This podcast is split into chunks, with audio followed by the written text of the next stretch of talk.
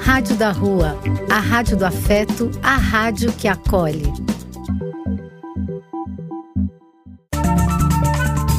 Apoio: Casa de Vó, Banho para Geral e Instituto de Políticas Relacionais. Programa Apenas Acontece. Paternidade ativa, autismo, inclusão e boa música na rádio. Olá a todos os queridos ouvintes da Rádio da Rua, a Rádio do Afeto, a rádio que acolhe, a rádio do som, do ritmo e da realidade de quem está nas trincheiras, nos frontes do que acontece na vida social. Aqui é Marcos Labigalini, estamos iniciando mais um programa Apenas Acontece aqui na sua web rádio, na www.radiodarrua.com. Basta você ir no seu navegador, digitar radiodarrua.com e clicar o play para nos escutar agora, nesta segunda-feira, às 8 horas da noite. Ou você que não consegue nos assistir ao vivo, pode nos acompanhar no no Spotify, no canal da Rádio da Rua. Entre no Spotify, procure por Rádio da Rua e você vai ver toda a programação da Rádio da Rua. E aqui mais uma vez gostaria aqui de divulgar a nossa programação. Ah, no domingo às 10 horas da manhã nós temos o programa do Velho com o meu pai Eliseu Labigalini. Às 6 horas da noite nós temos E Quem Quiser Que Conte Outra com Carmen Lúcia e Ruth Dilkstein. Na segunda-feira temos este, Marcos Labigalini com Apenas Acontece, às 8 horas da noite. Na terça-feira nós temos a Dani Greb e a Vanessa Labigalini com Cenas da Rua, às 9 e meia da manhã. E logo na sequência, a Cláudia Pereira tem o, apresenta o Dose Única. Na quarta-feira nós temos o Felipe Rua com Evolua na Rádio da Rua, às 6 da tarde, na quarta. E também temos a live da Vanessa Labigalini, da Casa do Perdão do Pai Armando, às 8 horas da noite. Uma live sempre especial para os nossos ouvintes. É, gostaria aqui de divulgar e pedir para todos também divulgarem a Rádio da Rua, a nossa programação. A gente que faz uma programação para os invisíveis, para que a gente tenha voz, para que dê voz aos invisíveis, para que a gente torne esses invisíveis mais visíveis dentro da nossa sociedade. Que é o que acontece aqui com o nosso programa Apenas Acontece, que tratamos de temas como autismo, inclusão, diversidade, falamos também sobre paternidade ativa, falamos sobre síndromes raras, falamos sobre tr transtornos e trazemos aqui pessoas e, e, experiências das pessoas sobre esses assuntos para que a gente desmistifique e possa também ter um pouco mais de empatia em nosso coração com, com, as, com o que as outras pessoas passam a diferença é sempre importante nessa sociedade. E aí, quando a gente consegue ter uma, uma tranquilidade nesta diferença, a gente vai ter uma sociedade mais razoável, não é mesmo?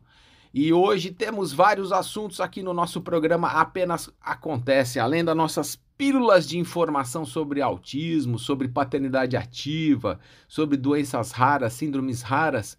Nós vamos ter também nossas pílulas de informação cultural. É, distribuindo empatitos aqui para começarmos nosso programa. Eu gostaria, antes de, de iniciar nossa primeira pílula de informação, falar sobre um estudo que eu, eu li recentemente. É, foi, foi escrito pela Simone Blanes, ela nos, na, na, na revista da Veja. Ah, o artigo ela fala que os autistas não recebem nenhum tipo de assistência da sociedade. Diz estudo então ela fez um estudo com várias famílias que têm o filho ou que tem alguma, algum membro da família com o TEA, com transtorno do espectro autista, e eles identificaram que realmente, é, além da invisibilidade, ninguém se propõe a ajudar a, as famílias com, com, esse, com essa síndrome.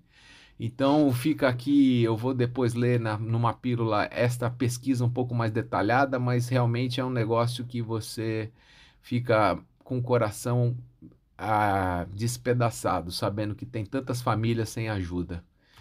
Vamos dar início ao nosso programa. Pílula de informação, autismo. Ah, e vamos começar o nosso programa com mais com uma pílula de informação sobre o autismo. para desmistificarmos um pouco mais aí sobre o transtorno do espectro do autista, para que a gente possa ter um pouco mais de informação, consciência e visibilidade dentro da sociedade.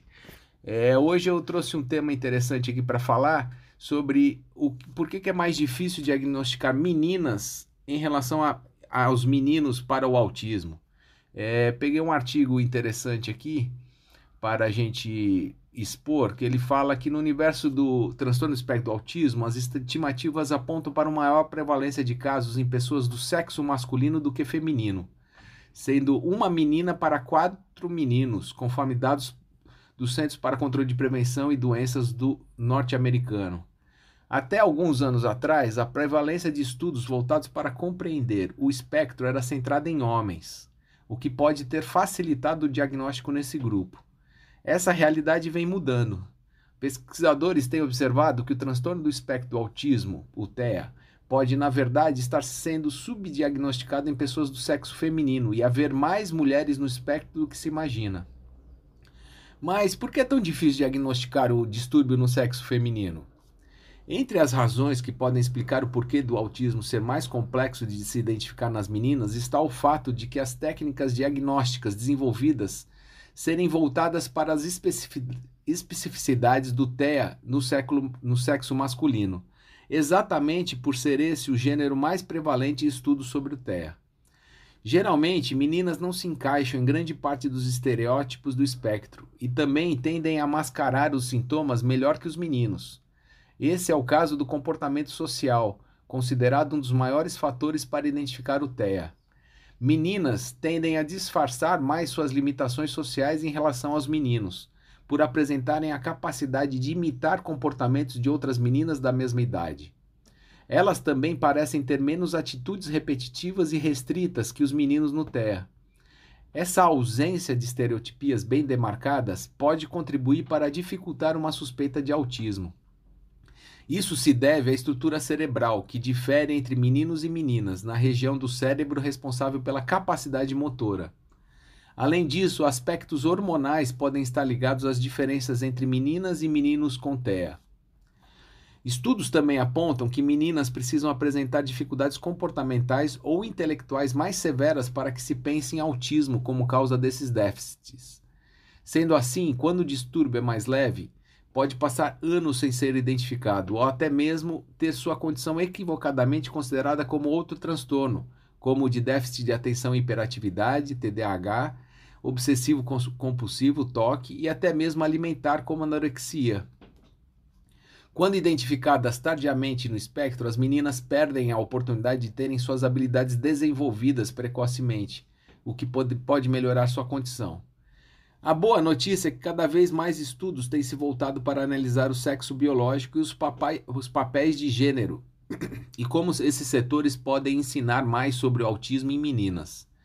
A ideia é avaliar a população feminina com autismo desde a infância até o início da idade adulta e traçar novos modelos de diagnóstico, não apenas pautados nas características masculinas como os atuais. Por meio desses avanços nessa área de estudo do TEA, deverá ser possível direcionar melhor as condutas terapêuticas em conformidade com as necessidades específicas de meninas. Então era essa aqui a pílula de informação para a gente falar. Tem uma diferença muito grande aí no diagnóstico realmente de meninos e meninas. Se vê muito mais meninos diagnosticados com autismo do que meninas, nessa proporção de quase 1 para 4. É, mas realmente tem alguma deficiência na questão diagnóstica mesmo, que as meninas conseguem é, mascarar estas as, as principais fatores de diagnóstico. Então está sendo feito esse alinhamento muito importante aqui para a gente falar. E desmistificando um pouquinho mais sobre o autismo aqui para vocês. Então, depois desta pílula de informação, vamos para a nossa começar a nossa playlist brasileira e vamos começar em alto astral com Lulu Santos, um certo alguém do álbum Último Romântico. E esta foi mais uma pílula de informação sobre autismo aqui no seu programa Apenas Acontece. E já com ampla distribuição de empatitos a todos os nossos ouvintes para começar a nossa nosso programa musical também, estreando a nossa playlist brasileira que toda semana trazemos aqui. E então vamos começar com Lenine, paciência e um pouco de paciência a mais para todos os nossos ouvintes. Vamos escutar.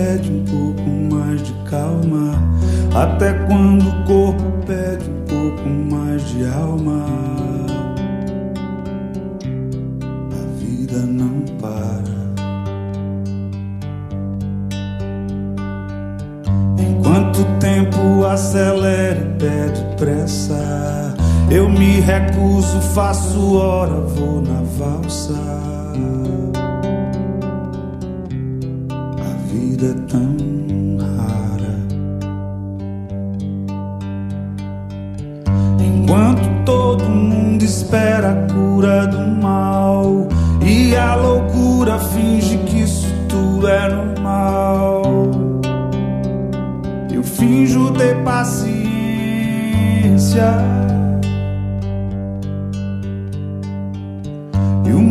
vai girando cada vez mais veloz. A gente espera do mundo e o mundo espera de nós. Pouco mais de paciência. Será que é tempo que lhe falta para perceber? Será que temos esse tempo para perder? E quem quer saber? A vida é tão rara, tão rara. Mesmo calma, até quando o corpo pede um pouco mais de alma, eu sei, a vida não para.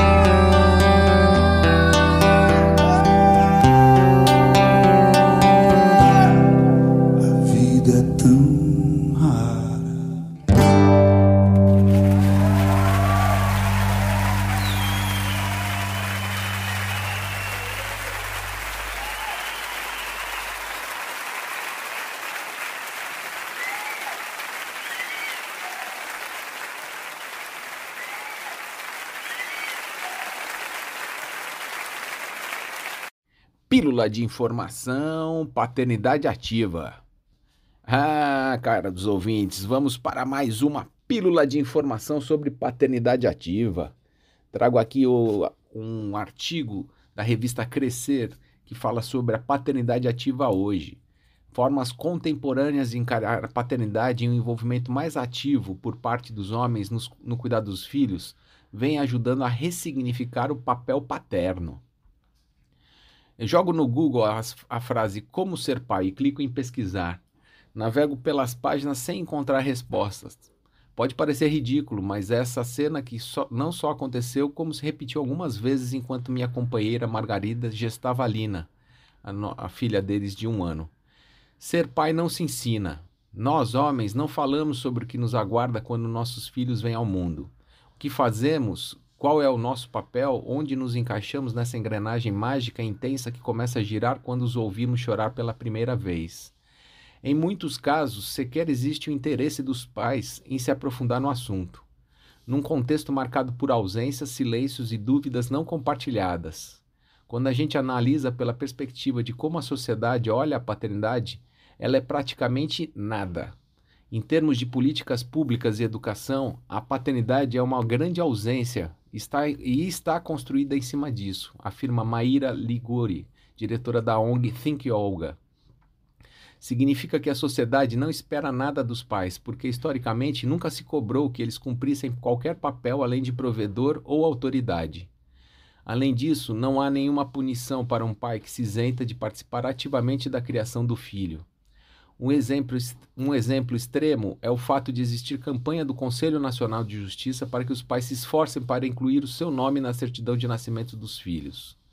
O Brasil, segundo a pesquisa Situação da Paternidade no Mundo de 2019, pelo Instituto Promundo, é um dos países em que a combinação de leis e normas sociais menos contribui para uma participação mais igualitária de pais e mães na criação dos filhos.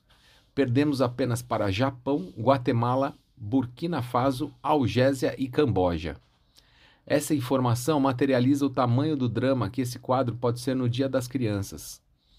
Dados do Conselho Nacional de Justiça de 2011 indicavam que 5 milhões e 5 milhões e meio delas não têm o nome do pai na certidão de nascimento.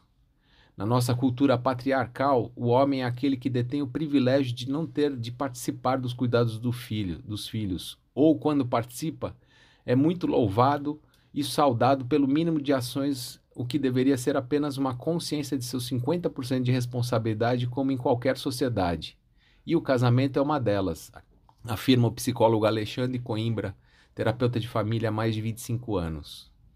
O que venho descobrindo desde que embarquei nessa jornada, a partir da gravidez da minha companheira, é que, mesmo nesse grande contexto de ausências e, e precariedade, existe pluralidade nessa história.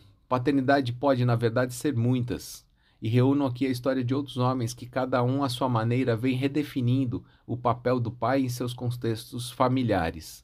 São experiências ainda localizadas, restritas e tímidas num país como o nosso. É... O pai pode ser cuidador, sim. Vivemos num contexto em que não nos entendemos como cuidadores. A gente cresce acreditando que quem sabe cuidar de um bebê é a mulher. Mas quem sabe cuidar de um bebê é um ser humano, defende o ator Caie Conforto, psicólogo que coordena uma das diversas rodas de conversas entre pais que acontecem em São Paulo. Basta prática, disposição e atenção. E é aí que reside um ponto crucial para que a sociedade mude a forma como encara as responsabilidades dos pais. Parece que o pai vem com aquela imagem de ser atrapalhado, ogro e desajeitado. Isso o afasta do seu bebê, mas hoje os vejo muito mais próximos dos filhos desde os primeiros dias. É importante que as crianças saibam que o pai também é um cuidador, capaz de criá-las e vincular-se a elas de maneira segura. O espaço é um, uma clínica multidisciplinar que, além de profissionais de saúde, conta com uma extensa programação de rodas de conversa que apoiam mães e pais no puerpério e ao longo do desenvolvimento de suas crianças. Essa relação do pai com os filhos é algo a ser construído diariamente desde o momento zero. Começa com o colo, depois o banho, cantando música, trocando fralda, saindo em família para passear e indo aos compromissos do bebê, como a consulta pediátrica, por exemplo. É isso que queria passar neste, nesta pílula de informação para vocês, para a gente pensar, refletir, saber o nosso papel na sociedade é, e poder discutir com os pais. E esta foi mais uma pílula de informação sobre paternidade ativa trazemos textos, é, experiências, reflexões sobre paternidade ativa para mostrar aí a todos os nossos ouvintes outras formas de configuração familiar. Então é mais aí um, uma informação para a gente pensar, refletir, conversar, dialogar, discutir, para que a gente traga esse tema em baila e que a gente possa evoluir nessa questão familiar principalmente na questão da configuração. E vamos então para nossa playlist brasileira. Vamos escutar Legião Urbana quase sem querer.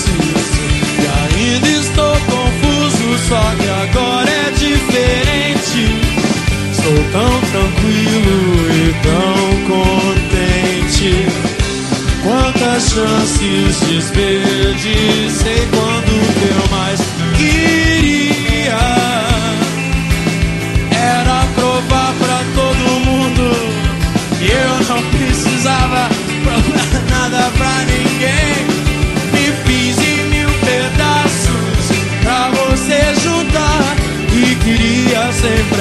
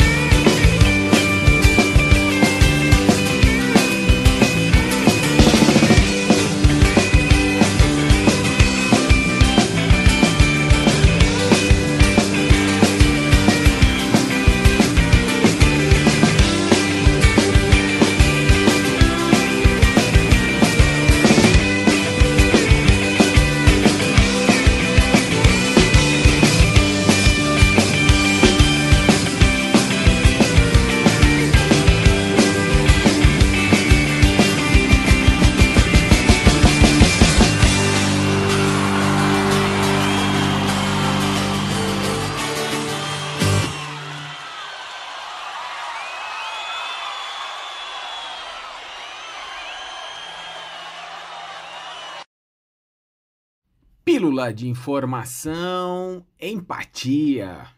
Ah, trouxe essa nova sessão aqui para o nosso programa Apenas Acontece para falarmos um pouco mais sobre empatia, o que é, como que a gente pode é, desenvolver a nossa empatia frente a, aos assuntos que são nos, nos apresentados ou mesmo das situações que aparecem para a gente na nossa vida.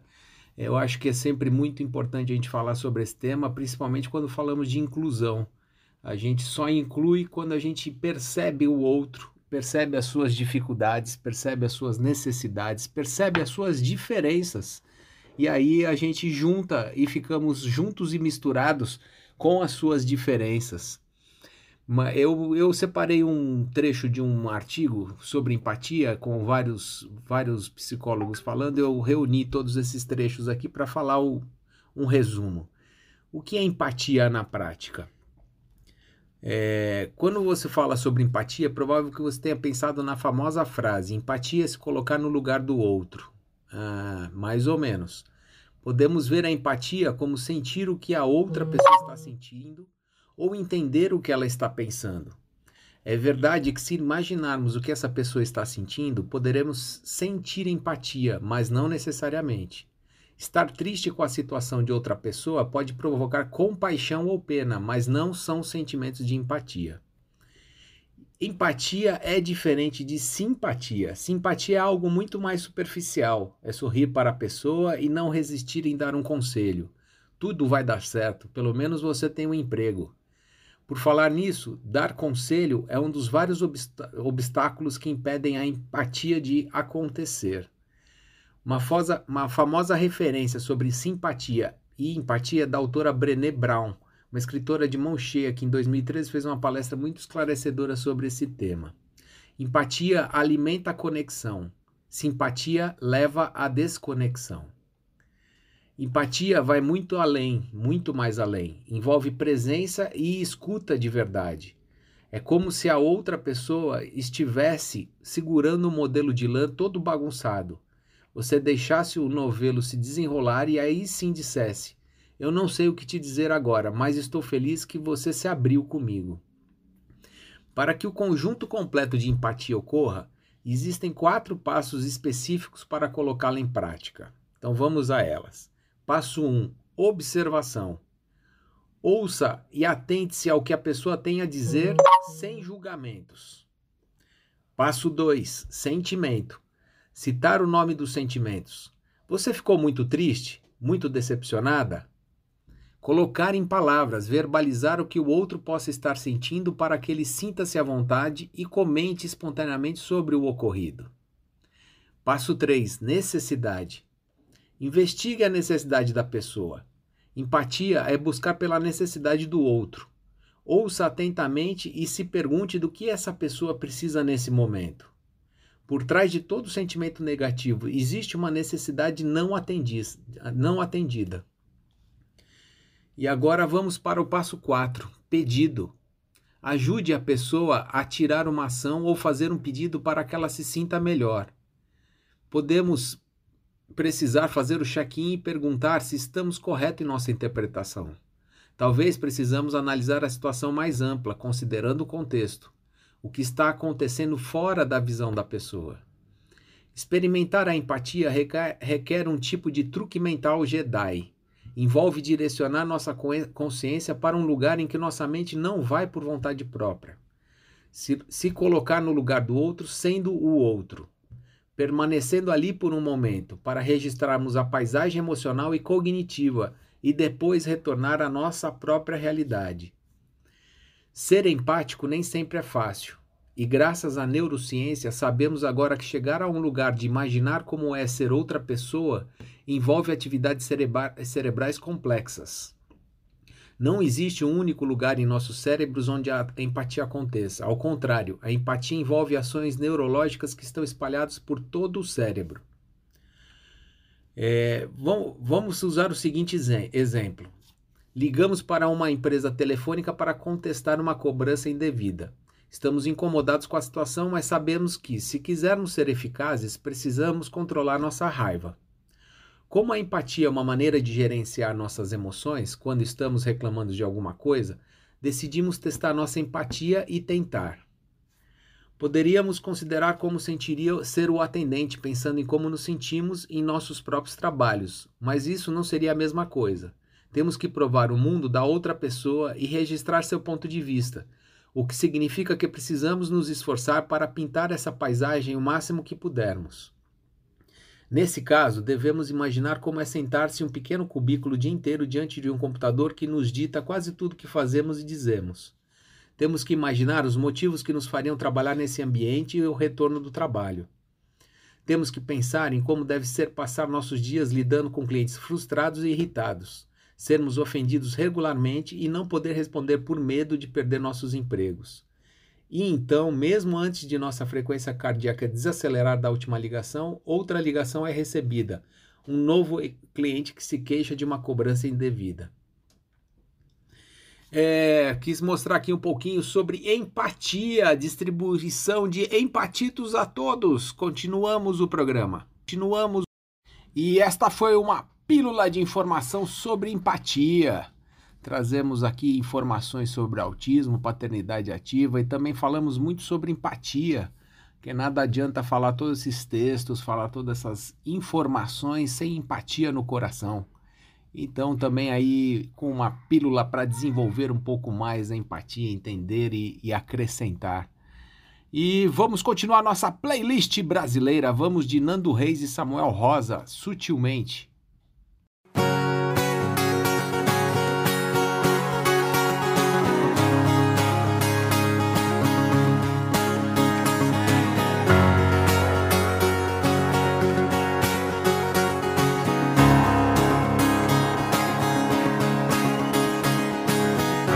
Quando eu estiver triste,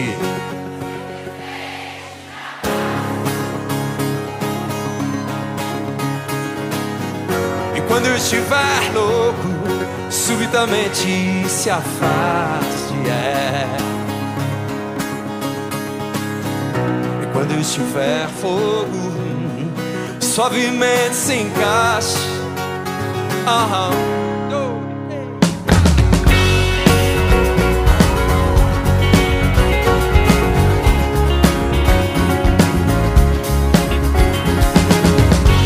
Quando estiver triste, simplesmente me abraça.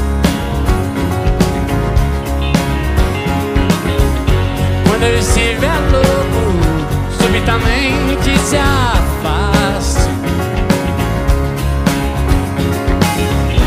Quando eu estiver bobo, sutilmente disfarce. Quando eu estiver morto, dentro de ti.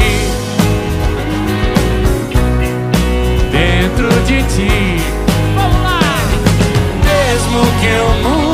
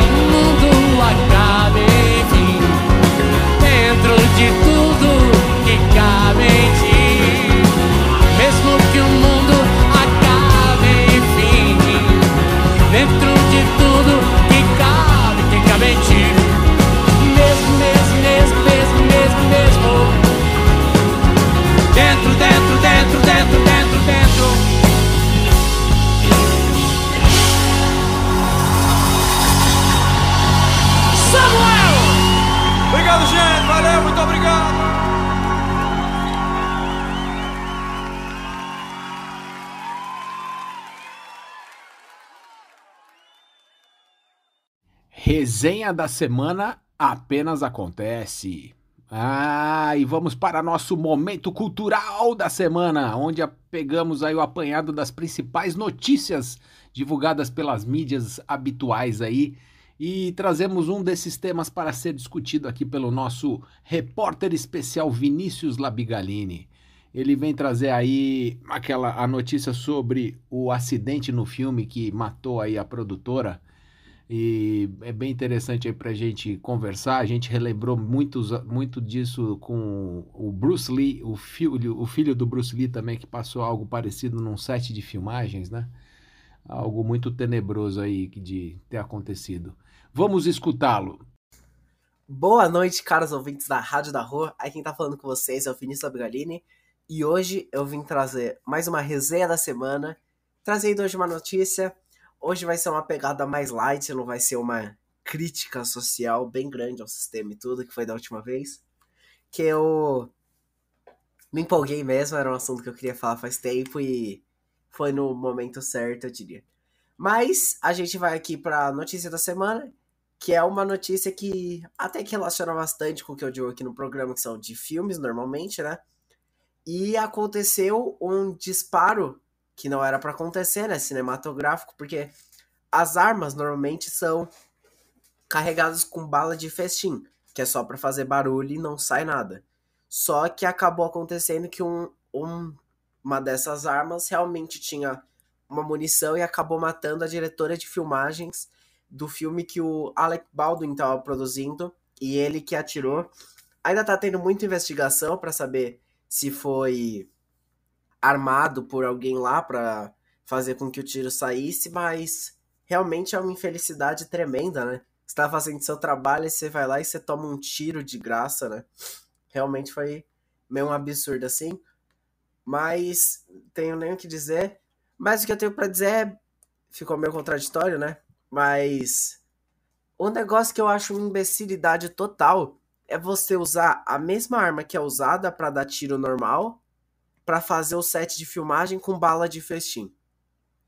Tem muitas opções melhor. Primeiro, você cria uma arma que só tem a capacidade para ser usada bala de festim, ou seja, você evita todos os problemas do mundo, ou você simplesmente não atira e usa só efeitos especiais, que eu acho que não é uma melhor opção, porque você acaba perdendo meio que a realidade ali da cena, de dar o recuo da arma e tudo, mas era só você criar uma réplica da arma, só que só que só fosse usada com bala de festim, então realmente é um absurdo que nem como outros atores já morreram. É, e não faz sentido a gente estar tá passando por isso ainda. Tomara que agora, depois disso, percebam o quão imbecil é isso e mudem, né? Mas não sei.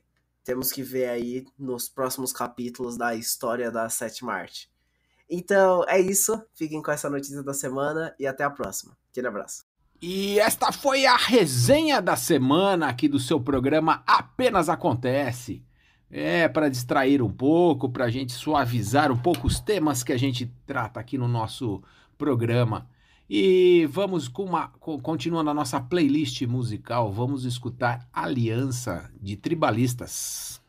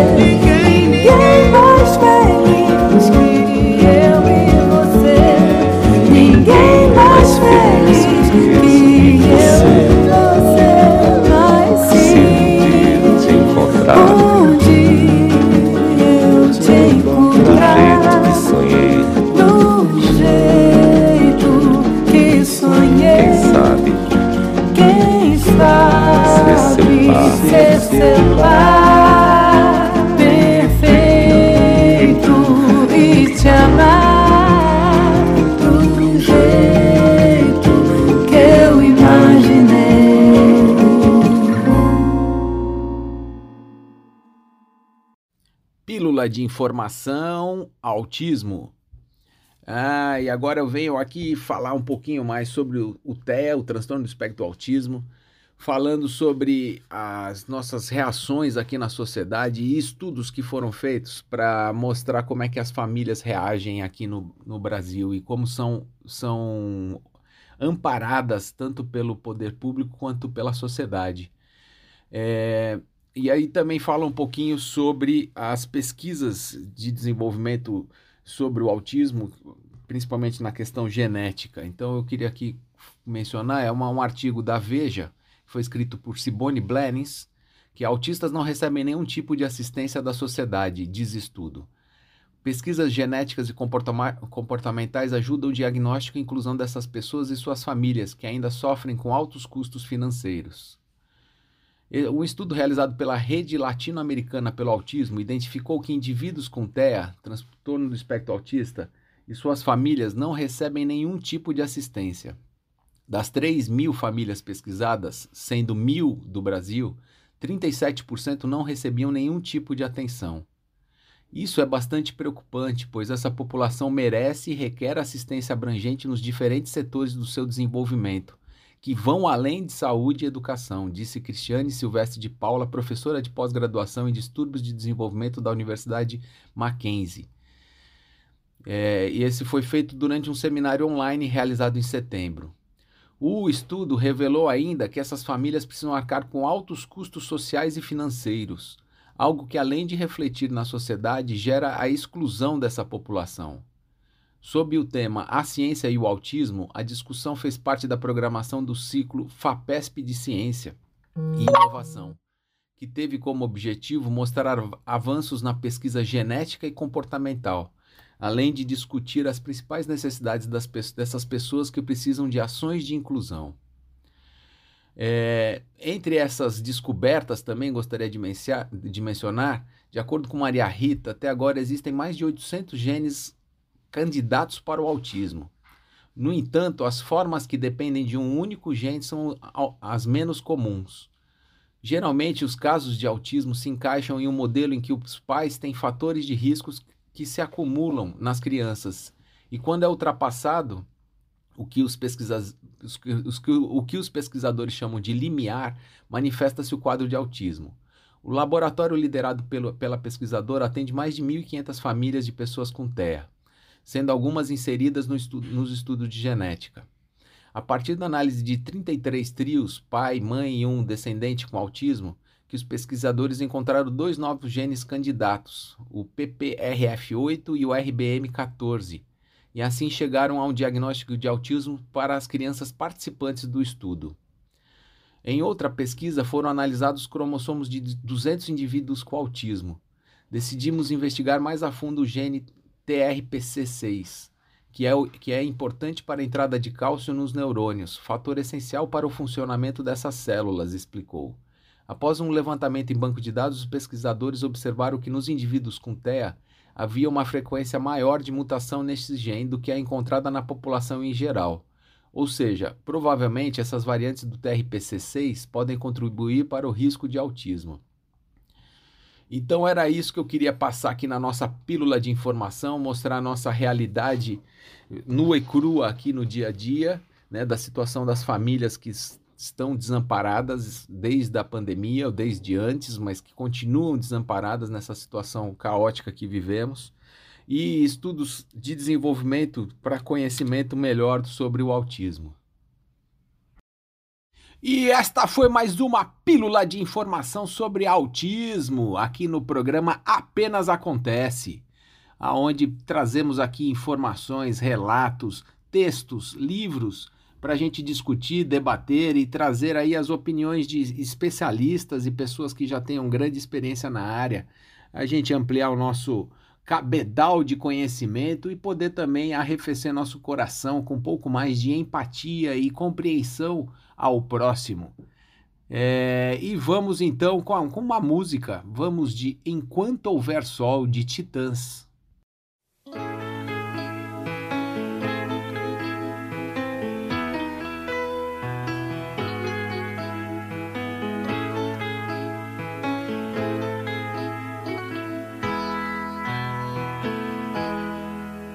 Quando não houver saída, solução,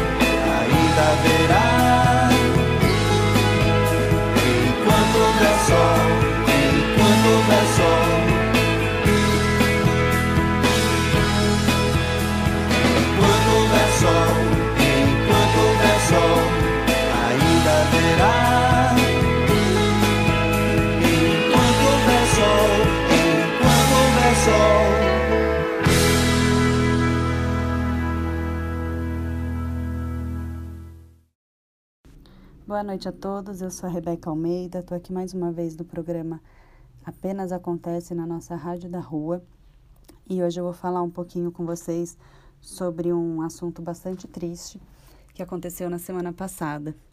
É, eu vou ler para vocês uma reportagem do Correio Brasiliense do dia 13 do 10 e depois eu vou falar um pouquinho sobre ela. Mãe e filho com deficiência são encontrados mortos dentro de casa.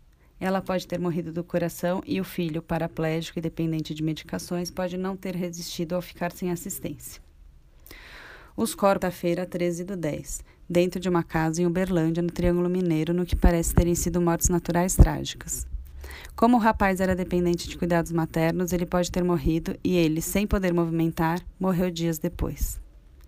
Ilza Maria Assunção, de 56 anos, estava sem se comunicar com a família desde domingo, quando conversou por telefone com parentes. Desconfiado, um dos irmãos dela foi até a casa da mulher nessa tarde do bairro Tocantins. Ele a encontrou caída já morta e, ao entrar da residência, também viu o sobrinho Breno dos Reis Gomes de Assunção, de 19 anos, sem vida. Tanto a Polícia Militar quanto o Corpo de Bombeiros e a perícia da Polícia Civil foram acionados. Não foram encontradas marcas de violência nos corpos em um primeiro momento. A teoria inicial é de que Ilza Assunção tenha morrido por problemas cardíacos, uma vez que recentemente passou por procedimento cirúrgico no coração. Como o Breno Assunção era tetraplégico e necessitava de medicação constante, teria morrido posteriormente pela falta do cuidado ou mesmo de fome e sede por não se movimentar. De toda forma, os corpos vão passar por exames do Instituto Médico Legal e um relatório é aguardado para determinar a verdadeira causa das mortes. Existem dúvidas que devem ser tiradas em relação à forma como os corpos foram encontrados, uma vez que já estavam em fase de decomposição, que aparentemente indicaria um tempo maior de morte. Mas o que eu queria discutir aqui um pouquinho para a gente pensar é sobre a invisibilidade, né? Não só da pessoa com deficiência, mas do cuidador muitas vezes ele fica muito solitário, né? O ideal seria que a gente tivesse uma rede de apoio para todo mundo que precise de cuidados mais específicos, né? Ficar 24 horas cuidando de alguém, mesmo que seja a sua vontade por ficar, não querer ficar longe do filho e tudo mais, isso não é saudável para ninguém. E ainda corre o risco de uma situação como essa horrorosa que aconteceu em Uberlândia. É, cuidar do cuidador ter um cuidado com ele é mais do que fundamental. O cuidador muitas vezes ele acaba se anulando, é, ele vai ficando doente sem nem perceber, não procura médico, não procura ajuda, não faz exame, porque muitas vezes esse cuidador ele não tem com quem dividir. E isso é uma coisa que a sociedade precisa discutir, precisa conversar, porque a maioria dos cuidadores são, são já são sobrecarregados porque precisam dar esse cuidado que não é fácil, mas ainda eles dão esse cuidado de maneira integral e sem qualquer apoio, sem qualquer ajuda, muitas vezes da própria família. Uma boa noite a todos e aproveitem mais da Rádio da Rua e uma boa semana. Foi mais uma pílula de informação sobre autismo. E aqui falando também sobre deficiência, né? É um tema bastante caro porque você vê, quase ninguém escutou essa notícia, né? Eu já falei com algumas pessoas, todo mundo se assombrou porque a forma de morte muito muito triste, né? Muito solitária, muito sem ajuda e vivemos numa sociedade onde a ideia é se ajudar. Ajudar o próximo para levantar, ajudar o próximo para poder viver, ver se está tudo bem. Nossa, é realmente uma história muito triste que você olha e fala, não é possível que ninguém tenha reparado que isso é realmente um problema, né? Uma pessoa que, uma cuidadora de uma, uma, uma, um filho com deficiência que também não conseguia se locomover, fazer as coisas e essa, essa cuidadora que se torna invisível, acaba a maioria das cuidadoras acaba cuidando de todo mundo e não acaba se cuidando, não tem tempo para si. E, e, é exatamente isso que a gente fala, né? Que se você, o cuidador, não estiver bem, não consegue dar cuidar, não cu consegue dar atenção, não consegue fazer as coisas né, com, uma, com a sua presteza, com toda a sua qualidade que poderia fazer, além de estar com problemas de saúde que não vai, não vai atrás para poder resolver por falta exatamente de tempo. Então, realmente muito triste essa história, é chato mesmo, fico chateado, mas Vamos terminar o programa aí com essa história em mente aí, para que todos reflitam no seu coração, né, o que pode ser feito, o que pode ser ajudado, mesmo pequenas ajudas, pequenas pequenos carinhos já, já são reconfortantes para muitos dos cuidadores. É, é a invisibilidade que os torna aí tão, tão sem merecimento de tanto cuidado da sociedade, né? É, vamos revendo as nossas posições e vendo o que, que a gente pode fazer cada um, né, individualmente, para que o coletivo fique melhor. E concluindo este programa de hoje, vamos com a nossa terminando a nossa playlist e como tudo vai passar, vamos aqui de Chico Buarque, vai passar.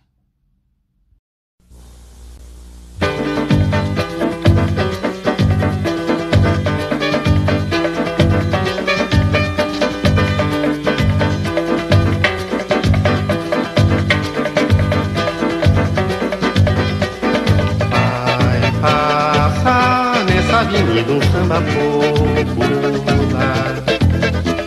Cada paralelepípedo da velha cidade Essa noite vai se arrepiar. Ao lembrar que aqui passaram sambas imortais Que aqui sangraram pelos nossos pés Que aqui sambaram nossos ancestrais.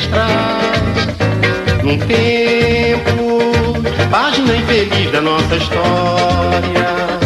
Passagem desbotada da memória Das nossas novas gerações. Dormia a nossa pátria mãe tão distraída Sem perceber que era subtraída Em tenebrosas transações Seus filhos erravam cegos pelo continente levavam pedras feito penitentes, erguendo estranhas catedrais. E um dia, afinal, tinham direito a uma alegria, fugaz uma ofegante epidemia, que se chamava carnaval, carnaval, carnaval. Palmas pra ala dos balões famintos, o bloco dos Napoleões retidos